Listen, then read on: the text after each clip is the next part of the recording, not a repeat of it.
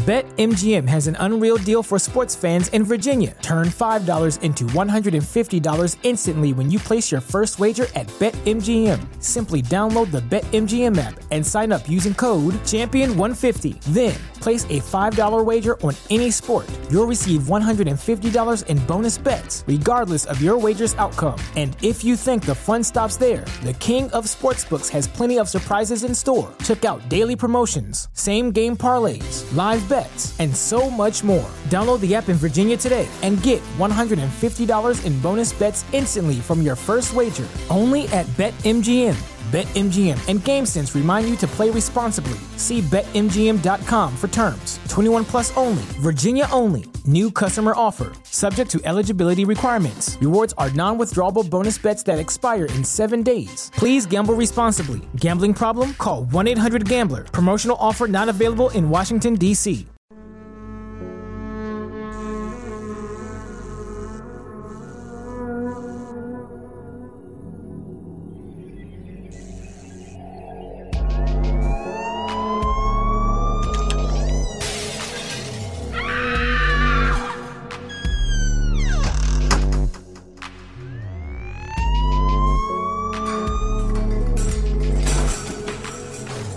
Esto es La Luz Azul.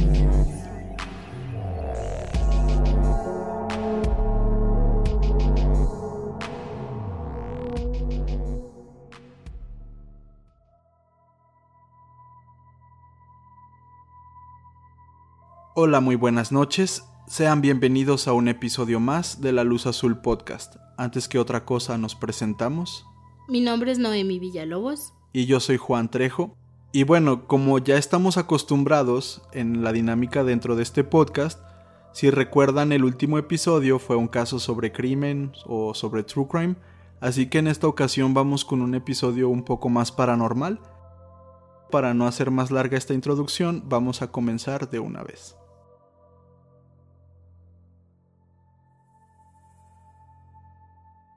La parapsicología es el estudio de eventos inusuales que están asociados con la experiencia humana. La percepción extrasensorial, popularmente conocida también como sexto sentido, la interacción mente-materia o telequinesis y fenómenos sugestivos de supervivencia después de la muerte corporal son los tres principales eventos que estudia la parapsicología. A pesar de recibir críticas y rechazo por parte de los científicos más puristas, los parapsicólogos explican que no se dedican al análisis de cuestiones paranormales, sino de fenómenos inusuales. Hay cientos de organizaciones como la Parapsychological Association que con ayuda de profesionales en diversas áreas de la ciencia emplean metodologías cuantitativas y cualitativas para tratar de comprender fenómenos paranormales. Sin embargo, existen muchos patrones anómalos que no tienen explicación alguna, y los científicos aún debaten sobre el origen de su naturaleza. Uno de los casos más populares cuando se habla de la parapsicología es el de la nombrada Niña Fantasma, una jovencita nacida en Rumania que fue víctima de diversos eventos extraños durante gran parte de su vida. Y aquí, en la Luz Azul Podcast, les vamos a contar más detalles acerca del caso. Eleonor Sugun, o algunos otros dicen que su nombre verdadero era Leonor, nació en Talpa, Rumania, el 24 de mayo de 1913 se dice que su infancia fue normal para una persona de bajos recursos viviendo en aquella zona y en aquel país y en aquella época. Eleonor vivía con sus padres, nunca fue a la escuela, ni aprendió a leer ni a escribir, y básicamente dedicaba la mayor parte de su tiempo a ayudar a sus padres en las labores de agricultura y ganadería. Un buen día de febrero de 1925, cuando Eleonor tenía 12 años, se dirigía a casa de su abuela en el pueblo cercano de Bujay. En el camino se encontró unas monedas tiradas en el suelo, mismas que recogió sin pensarlo y aprovechó para comprarse unos caramelos que se comió ella sola mientras llegaba a casa de su abuela. Cuando llegó a la casa, sus primos descubrieron los restos del caramelo alrededor de la boca de Leonor y además la envoltura de, del caramelo también ahí en uno de los bolsillos de su vestido. Entonces, pues los primos le reclamaron el no compartir con ellos el caramelo o el dinero. Recordemos que era una familia de muy bajos recursos. La abuela, quien era conocida como una bruja bastante famosilla por, por el pueblo, se enteró de esto y le dijo a Eleonor que Dracu, que es como conocen en la zona al diablo, dejó ese dinero en el camino como una prueba, y que al recogerlo y quedárselo todo para ella misma, ya nunca iba a poder librarse de Dracu y de sus poderes malignos. Esa noche, la niña se quedó a dormir en casa de la anciana, puesto que ésta pensaba que regresar a altas horas de la madrugada a casa de sus padres la iba a ser una presa fácil para las fuerzas oscuras, y quedarse al cuidado de una bruja iba a servir como una medida de protección para la niña. A la mañana siguiente, la abuela comenzó a regañar por el hecho del día anterior a Eleonor, y esto la molestó mucho. Ya había recibido su regaño, su reprimenda el día anterior, y pues a la mañana siguiente otra vez escuchar el mismo discurso de que te quedaste el dinero, te comiste los dulces tú sola. Pues es que ya la había hartado, o sea, si ya le reclamaron los primos y ya le dijo su abuela, pues ya. Sí, ¿para qué otra vez? Sí. Esto las llevó a ambas a discutir de una manera ya bastante elevada. Empezaron a insultarse entre ellas y a decirse varias cosas algo ofensivas. Fue entonces que unas piedras salidas de ninguna parte entraron súbitamente a la casa rompiendo todas las ventanas, mientras diversos objetos como cuadros, platos, cucharas o vasos flotaban alrededor del cuerpo de la niña. La abuela, completamente horrorizada por lo que sus ojos veían, la corrió de su casa y Eleonor volvió con sus padres. Ya cuando Eleonor regresó a la casa con sus papás, no sucedió nada fuera de lo normal, todo transcurrió como normalmente un día a día. Pero al tercer día ya es cuando se dan cuenta de que empiezan estos fenómenos paranormales, que había objetos que flotaban alrededor de la casa, las puertas se abrían, se cerraban, obviamente todo esto ocurría frente a los ojos de los inquilinos. También lo que veían era alguno de los utensilios que cambiaban repentinamente de lugar, y también se dice que algunos de los utensilios cambiaban de lugar repentinamente. Estos eran algunos de los sucesos o manifestaciones que los padres tuvieron que soportar. Una noche, cuando la familia estaba cenando, una piedra del río, mojada, entró chorreando por la ventana. Esta pequeña piedra se posicionó en medio de todos. Estando en el centro de la mesa, la piedra permaneció flotando por unos segundos y luego se cayó.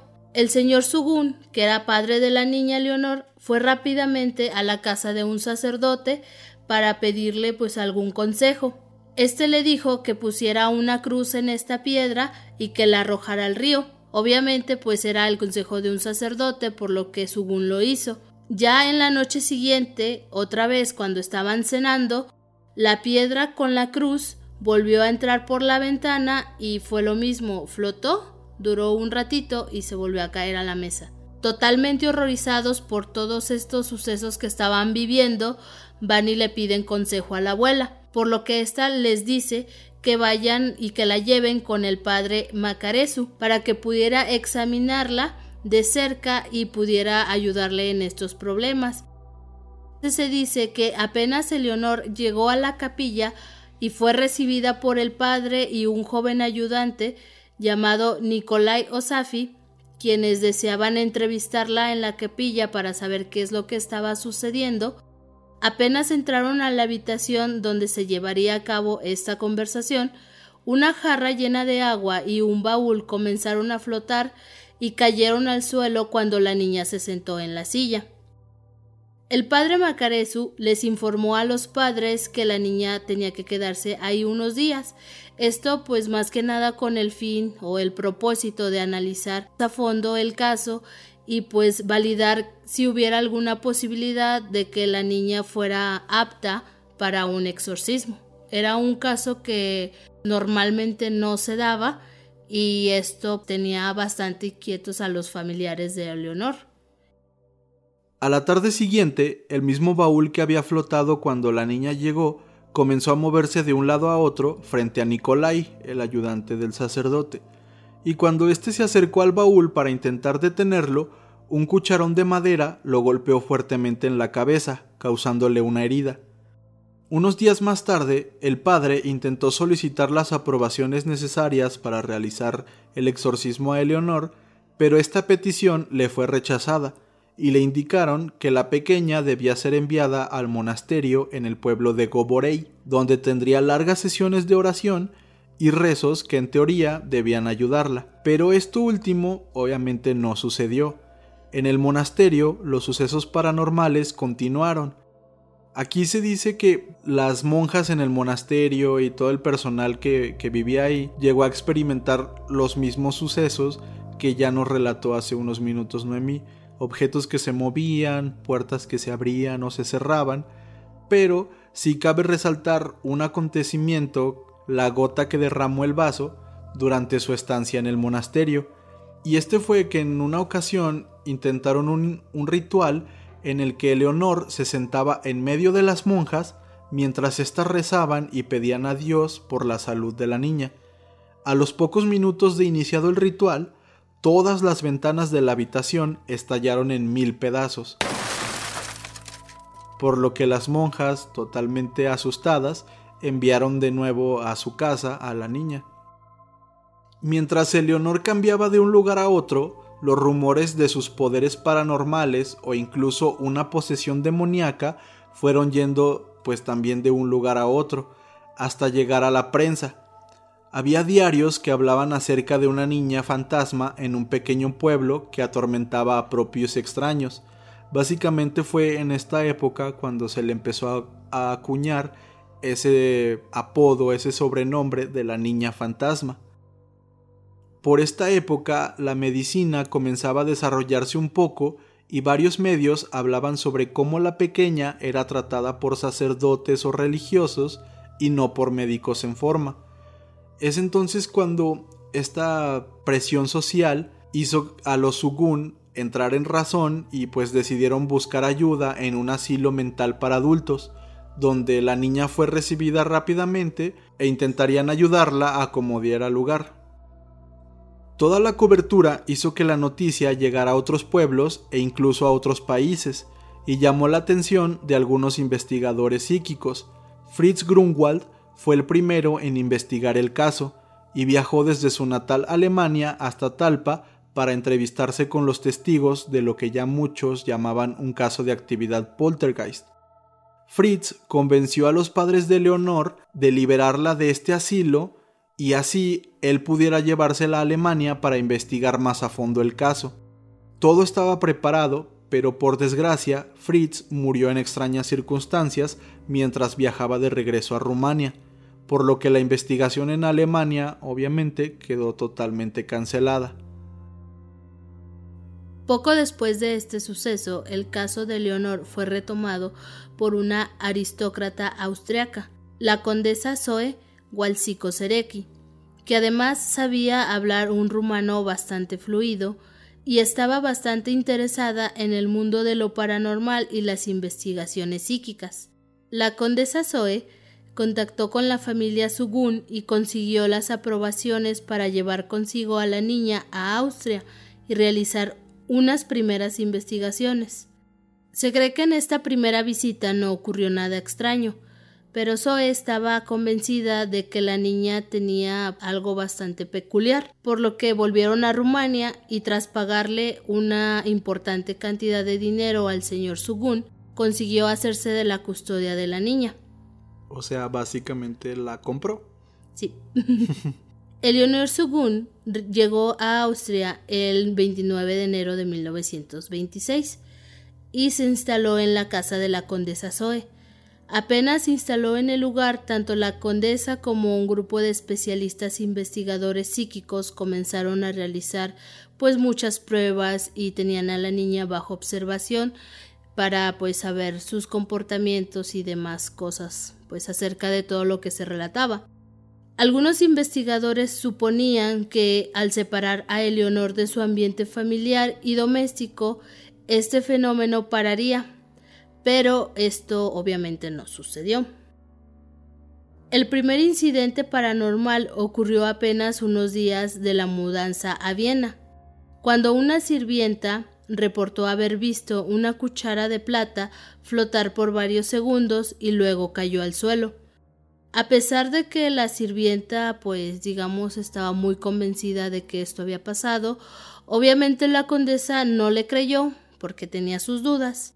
Pero los deseos de la condesa Zoe se hicieron realidad y en los primeros meses documentó con detalle alrededor de 1100 manifestaciones paranormales alrededor de la figura de Leonor. Frascos con tinta que se movían por toda la casa manchando los muebles, decoraciones y paredes. Los zapatos de los inquilinos aparecían llenos de agua, los vestidos de Eleonor se deshilachaban rápidamente aun siendo nuevos y de calidad. Sus juguetes se partían a la mitad sin que nadie los tocara.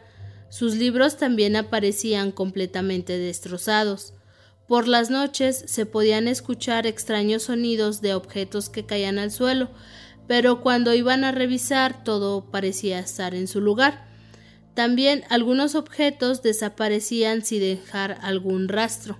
La documentación de la condesa demostraba que, además de estos objetos que se movían por toda la casa, existía otra categoría de las manifestaciones paranormales alrededor de Eleonor. Marcas de diversas formas, colores y tamaños aparecían por todo su cuerpo.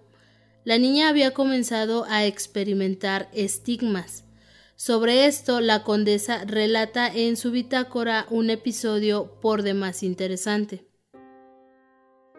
Un ejemplo de la manifestación de estigmas ocurrió ayer por la mañana en mi presencia. Poco después de que había entrado en la sala, observé una marca que estaba apareciendo en el brazo de la muchacha.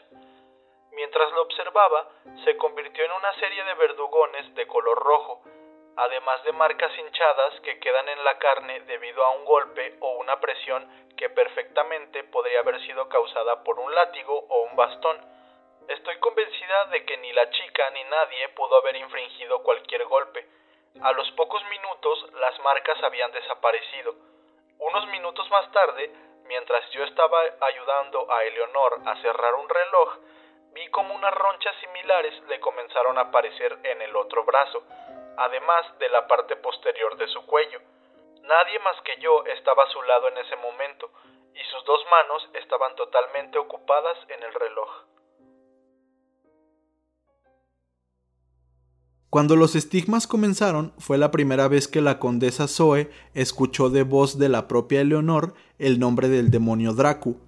Este nombre pues nos hace recordar inmediatamente la novela Drácula de Bram Stoker, Digamos que si al día de hoy aparece alguna chica o alguna niña hablando de algún vampiro que la ha mordido, podemos pensar que más bien se ha obsesionado con las imágenes románticas o eróticas de los vampiros que se han popularizado en novelas, en cine o en televisión. Pero pues obviamente estamos hablando de 1926 y en esta época Drácula aún no se había vuelto el fenómeno popular y cultural que iba a convertirse en unos años después y que hasta nuestros días, hasta nuestra fecha, sigue siendo.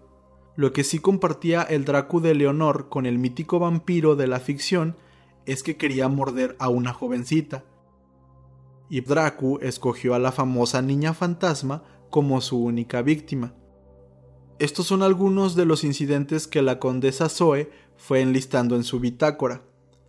Rasguños en muebles, juguetes y otros objetos cayendo de la nada, objetos moviéndose, incluso muebles pesados, objetos que desaparecían incluso por semanas y luego aparecían, voces extrañas saliendo de las paredes, mordidas, rasguños, golpes y quemaduras en la piel de la niña. Las sesiones de investigación se llevaban a cabo en un prestigioso laboratorio y consistían básicamente en poner a Eleonor a realizar distintas actividades, la mayor parte del tiempo a jugar o a, digamos, a hacer sus actividades normales de una niña, mientras era cuidadosamente observada por la condesa y otros científicos especializados. En una ocasión, Eleonor estaba jugando con una muñeca y repentinamente tomó una libreta y un lápiz por primera vez en su vida, porque si recuerdan, como les contamos al principio del episodio, Eleonor era analfabeta, nunca fue a la escuela. Pero esta vez agarró un lápiz y una hoja y comenzó a escribir varias frases. Luego se la pasó a la condesa y siguió jugando. La condesa Zoe la leyó y le preguntó a la secretaria del laboratorio si de casualidad había perdido recientemente unas llaves, a lo que la secretaria contestó afirmativamente. Entonces las encontrará en el bolsillo de su abrigo de color café, en el guardarropa de su casa, leyó la condesa. Días más tarde, la secretaria confirmó a la condesa que había encontrado las llaves exactamente donde le había indicado, donde la nota de Leonor decía. La condesa invitó en una ocasión a Harry Price a pasar unos días en su casa en Viena. Harry Price fue un investigador y autor psíquico británico muy famoso por aquella época, que ganó mucha fama al involucrarse, digamos, de una manera muy activa en fenómenos paranormales y sobre todo por encargarse de desenmascarar espiritistas que solamente intentaban o lograban robar a la gente. Pero cuando vio a Eleonor y lo que le ocurría, quedó tan impresionado que invitó a la niña y a la condesa a visitar su Laboratorio Nacional para la Investigación Psíquica en Londres. El viaje lo realizaron en septiembre de 1926 y los incidentes fueron presenciados por varios científicos y periodistas de renombre. Uno de los puntos para tener en cuenta es que Price observó que el pulso de Leonor pasaba de 75 a 95 latidos por minuto después de que se presentaba cada incidente poltergeist. La mayoría de las ocasiones la niña se veía bastante tranquila mientras objetos flotaban a su alrededor. Entonces sí era un poco raro que su pulso se acelerara cuando todas estas cosas pasaban. Cuando Price entró en el caso, obviamente este se volvió más popular ya que Harry Price tenía una reputación y de pronto aparecieron eh, cientos de críticos incluso algunos que aseguraban haber visto a la condesa infligir golpes y rasguños sobre el cuerpo de la niña, indicando que obviamente el caso de la niña fantasma era todo un fraude, se tenía muy bien calculado y esto obviamente era más que nada para beneficio de, de la condesa. Pero esto cambiaría un poco con uno de los descubrimientos más interesantes que Harry Price y su grupo de investigadores encontraron aquel en el que examinaron una extraña mordedura que apareció en el antebrazo de Leonor. Los análisis concluyeron que la mordedura no coincidía con los dientes de Eleonor o con la condesa Zoe.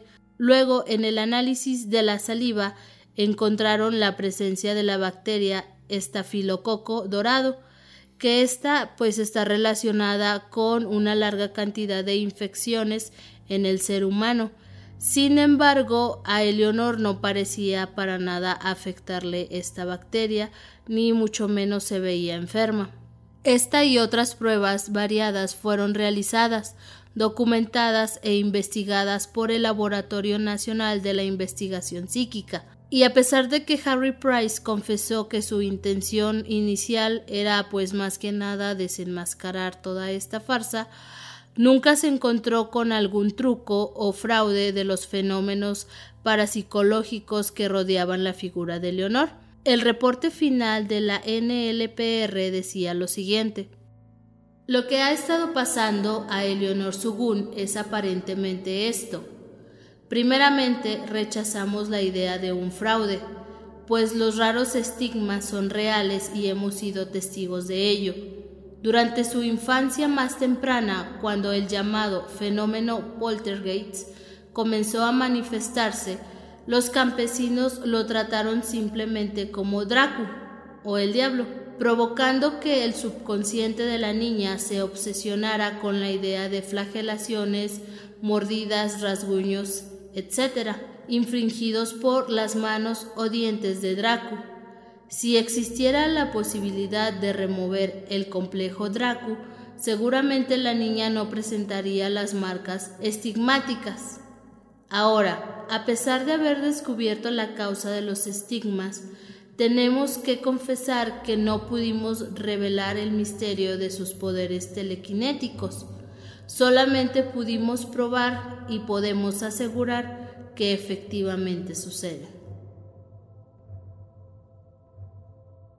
Otro de los apuntes que el propio Harry Price hizo sobre el caso tenía que ver un poco más con la personalidad de Leonor pues el investigador aseguraba que la niña tenía ciertas actitudes que no concordaban con su edad. Jugaba con muñecas y otros accesorios diseñados para niños de menor edad. Además, Eleonor parecía tener un cariño muy especial por la condesa Zoe. Así que esto llevó a Harry Price a, digamos, a idear una teoría en la que básicamente nos habla de que Eleonor nunca recibió el amor y atención que necesitaba. Incluso se atrevió a mencionar en una ocasión que quizá la niña había sido violada y esto había causado un trauma tan grande que solamente pudo disfrazar con sus poderes extraordinarios. Esto pues realmente nunca se comprobó, nunca se obtuvo digamos una confesión de la misma Leonor o de sus padres, pero sí fue algo que hizo mucho eco en, en los periódicos y en, y en distintos periodistas que hablaban sobre el tema, ya que, como nos comentó hace un ratito Noemí, pues muchos de ellos básicamente intentaban desprestigiar y tirar por la borda este caso que pues querían que a fuerza fuera un fraude, aunque por lo que el propio Harry Price dijo, pues realmente nunca lo fue. A lo mejor no era algo paranormal, pero sí era algo extremadamente extraordinario. Se dice que todos estos fenómenos disminuyeron después de que Leonor alcanzara la pubertad y comenzara a menstruar, y desaparecieron por completo poco tiempo después.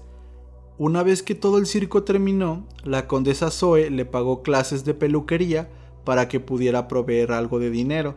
Más tarde, Eleonor regresaría a su natal Rumania, se casó y vivió una vida bastante normal. Y aunque fue como invitada a varios eventos sobre parapsicología, nunca hubo recurrencia de los fenómenos.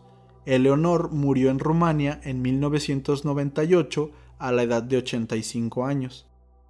Fíjate que a mí sí se me hace algo raro que los poderes desaparecieran justo con su primer periodo.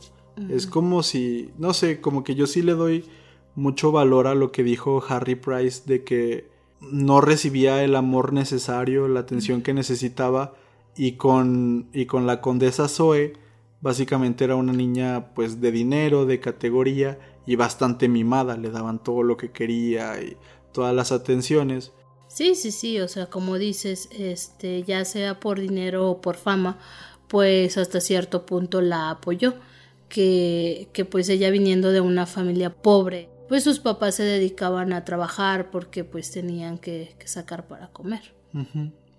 Pues sí, sí es bastante interesante y peculiar este caso y más porque sí se tuvo digamos mucha documentación sobre, sobre él y pues muchos detalles, sobre todo después de que Harry Price entró porque como les, como les comentamos Price siempre estuvo muy involucrado con varios casos de estos y él como tenía toda una asociación de investigación para esto, pues sí tenía, digamos, muy bien estructurados sus documentos y sus investigaciones sobre los casos.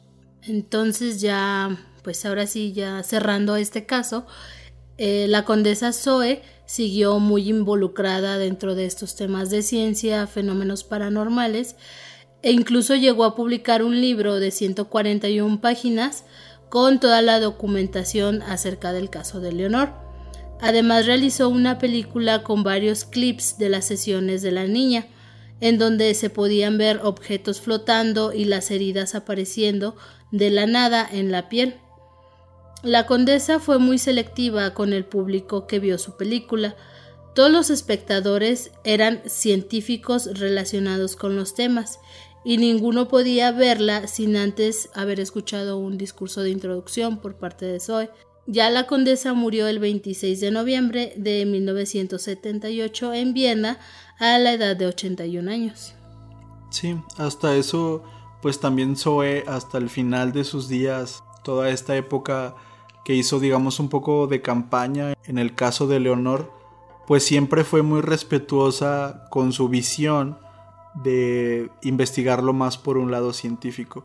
Esto de que antes de mostrar la película daba una introducción, era más que nada para que toda la gente dejara, digamos, sus prejuicios, los pocos que iban a ver su película, su documental, dejaran todos los prejuicios, no pensaran en esto como una farsa o como algo espiritista o algo así, sino que ella quería dejar bien en claro que era simplemente un estudio de fenómenos parapsicológicos, que pues ese término digamos se acuñó un poco después, básicamente ese es el término que se usa para estas cosas que la ciencia sabe que suceden, pero no les puede dar una explicación pues digamos al 100%.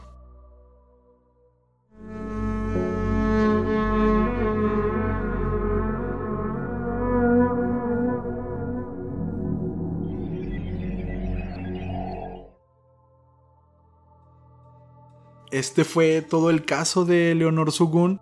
Un caso que a lo mejor no da tanto miedo como otros que hemos tratado, pero creo yo que sí sorprende y que sí es un poquito interesante. Por eso lo elegimos. Pues sí es bien interesante una persona que se tenga bien documentada sobre todos estos fenómenos extraordinarios, mover cosas y todo esto. Yo creo que algunos, bueno, personalmente a mí me vino a la cabeza la película de Carrie. No sé si a ustedes también, pero sí me recordó mucho a ella, de que ella pues tenía, bueno, pues sí, eh, telequinesis. Ya ven todo, se relaciona un poco porque pues la mamá es muy religiosa y, y aquí digamos que con Eleonor era la abuela, aunque era bruja, pero bueno Estaba algo contrastado eso. Entonces, pues no sé si, si ustedes hayan pensado lo mismo, yo sí. Sí, cuando platicamos un poco sobre este caso, sí dijimos que a lo mejor Stephen King leyó esta historia en algún artículo, quién sabe, esta o alguna otra historia. Aunque cuando estábamos narrando todo esto yo me estaba acordando mucho de Matilda. También es una buena película sobre telequinesis. Y bueno, pues díganos ustedes qué piensan sobre este caso. ¿Creen que fue una maldición de Dracu, de este demonio? Ya que Eleonor no compartió los dulces o el dinero con sus primos. O simplemente fue todo esto de el trauma, la falta de atención que desarrollaron estos poderes también un poco como X-Men, también en base a un trauma o algo así demasiado fuerte desarrollan todos estos poderes. No sé, a mí se me hizo muy muy interesante este tema y, y pues esperemos que a ustedes también les haya llamado la atención. Y bueno, finalmente mm, vamos a proceder con la clásica, aunque también un poco olvidada sección de saludos. Siempre recuerden que no es por mala onda, no es nada personal. Si se nos pasó su saludo, por favor mándenos otro mensaje y seguro en el próximo episodio salen. No son tantos, pero a veces sí se nos pierden entre los que ya saludamos, entre los que no. Entonces, pues sí, no se lo tomen a mal, pero si no sale su, su saludo, mándenos ahí otro mensaje y seguro para el próximo sale. Entonces vamos a comenzar con nuestros saluditos de esta semana y este mes. bueno, el primero es este con dedicatoria especial, es para Mons Licea. Pues un saludo Mons y esperamos que tu cumpleaños te la pases pues bien padre.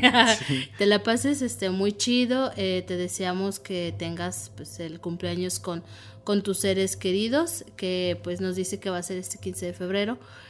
Que es el día que se va a publicar este episodio. Quizá no es hoy, pero sí el día que se va a publicar. Entonces, pues un abrazo bien fuerte y más que nada porque ella es este de las pues seguidoras más antiguas que tenemos. Nos dejó el mensaje por Instagram. Entonces, pues muchas gracias Mons por el mensaje y te mandamos un gran saludo y pues un abrazo de feliz cumpleaños. Sí, un fuerte abrazo y muchas gracias por seguirnos.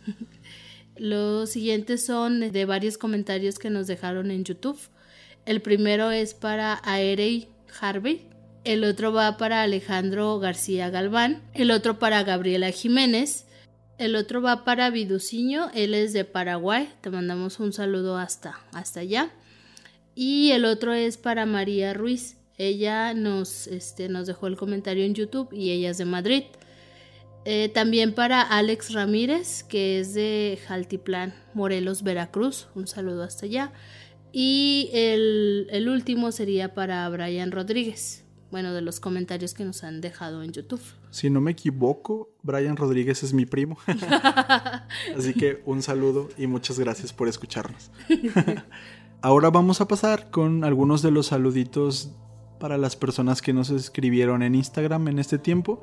El primero de ellos es para Diego972204, que él es de Tijuana. Muchas gracias por escucharnos y te mandamos un, un saludo. El otro saludo va para Silvio Trébol, él es de la Ciudad de México. Eh, creo que él también ya tiene algo de tiempo escribiéndonos y él nos mandó ahora sí que unos mensajes de apoyo para Noemí cuando publicamos que, estaba algo enfermita. Eh, sí nos mandó como que buena vibra para que se recuperara. Y pues también nos preguntaba un poco por el podcast porque nos dice que ya se extraña.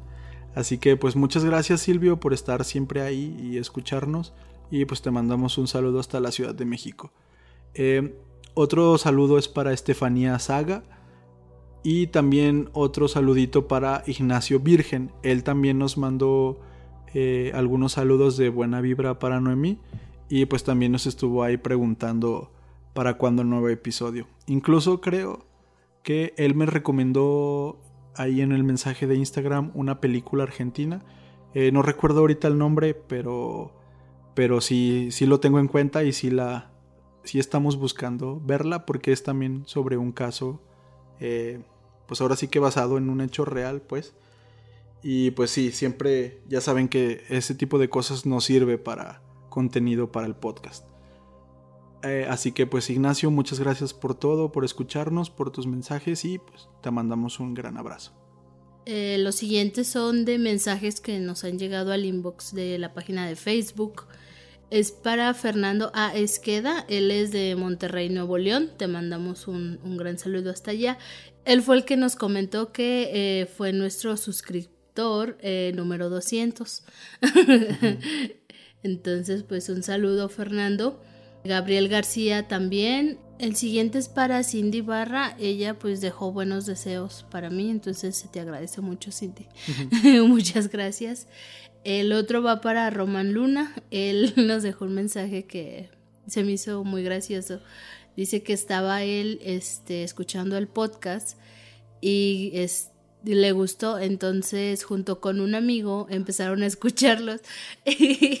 Y, este, pues ya saben ustedes que tenemos bastantes, bueno, tenemos muchas muletillas y dice que junto con su amigo eh, fue así como shot por muletilla y creo que se acabaron dos botellas, ¿no? O una botella. Entonces digo, fue, este eh, bastante gracioso. Sí, ustedes también hagan es el, la luz azul challenge. Ándale. junten en una fiesta y cada que digamos una muletilla tomen un shot y van a ver que es una muy buena fiesta. Entonces Roma pues espero que no te hayas emborrachado tanto. y te mandamos un, gran, un gran abrazo. Eh, el otro va para José Ángel LML. Él nos dejó un mensaje de, pues, de Facebook. En Facebook, perdón.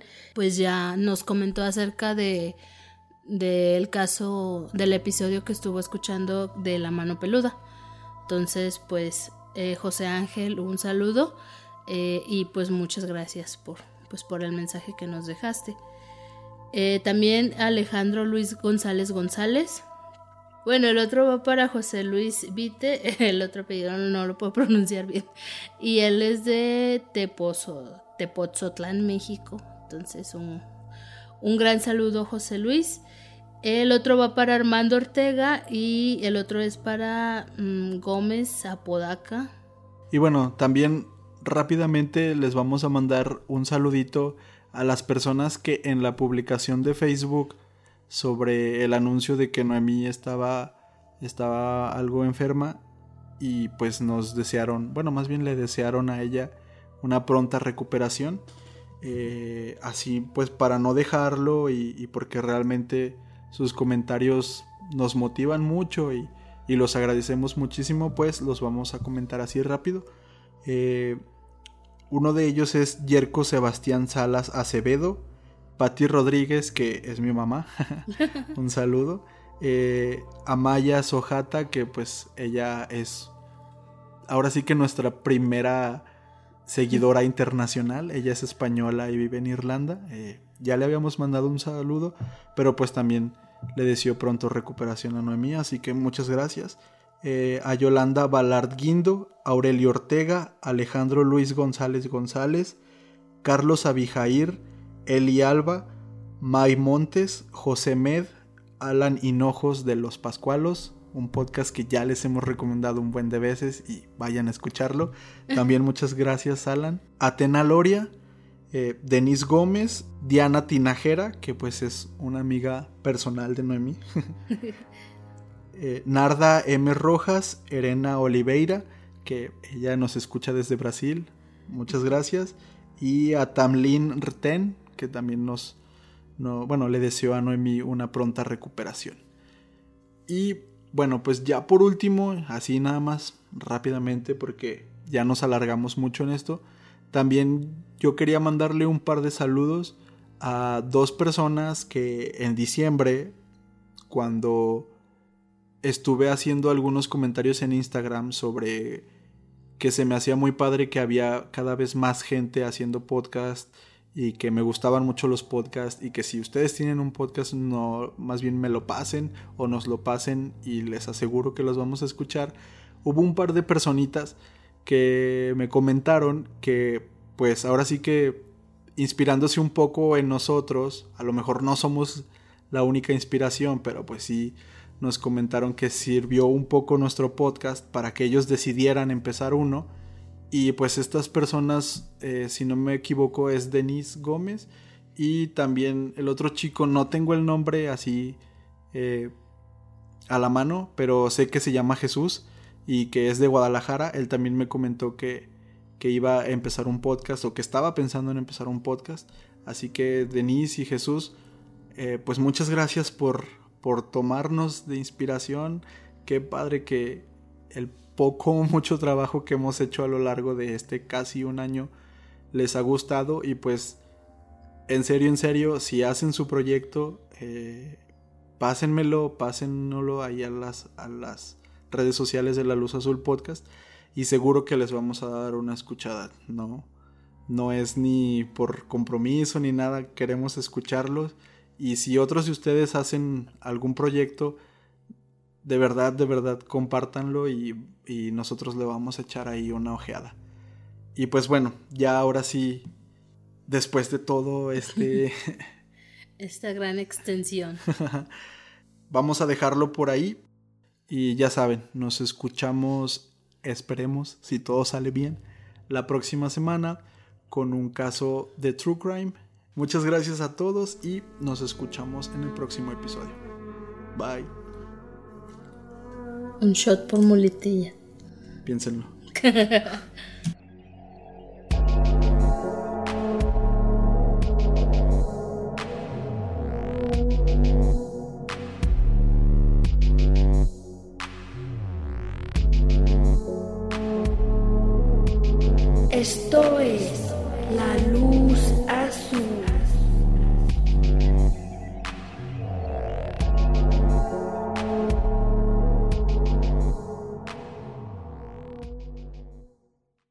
BetMGM has an unreal deal for sports fans in Virginia. Turn $5 into $150 instantly when you place your first wager at BetMGM. Simply download the BetMGM app and sign up using code Champion150. Then, place a $5 wager on any sport. You'll receive $150 in bonus bets, regardless of your wager's outcome. And if you think the fun stops there, the King of Sportsbooks has plenty of surprises in store. Check out daily promotions, same game parlays, live bets, and so much more. Download the app in Virginia today and get $150 in bonus bets instantly from your first wager only at BetMGM. BetMGM and GameSense remind you to play responsibly. See BetMGM.com for terms. 21 plus only, Virginia only. New customer offer, subject to eligibility requirements. Rewards are non withdrawable bonus bets that expire in seven days. Please gamble responsibly. Gambling problem? Call 1 800 Gambler. Promotional offer not available in Washington, D.C.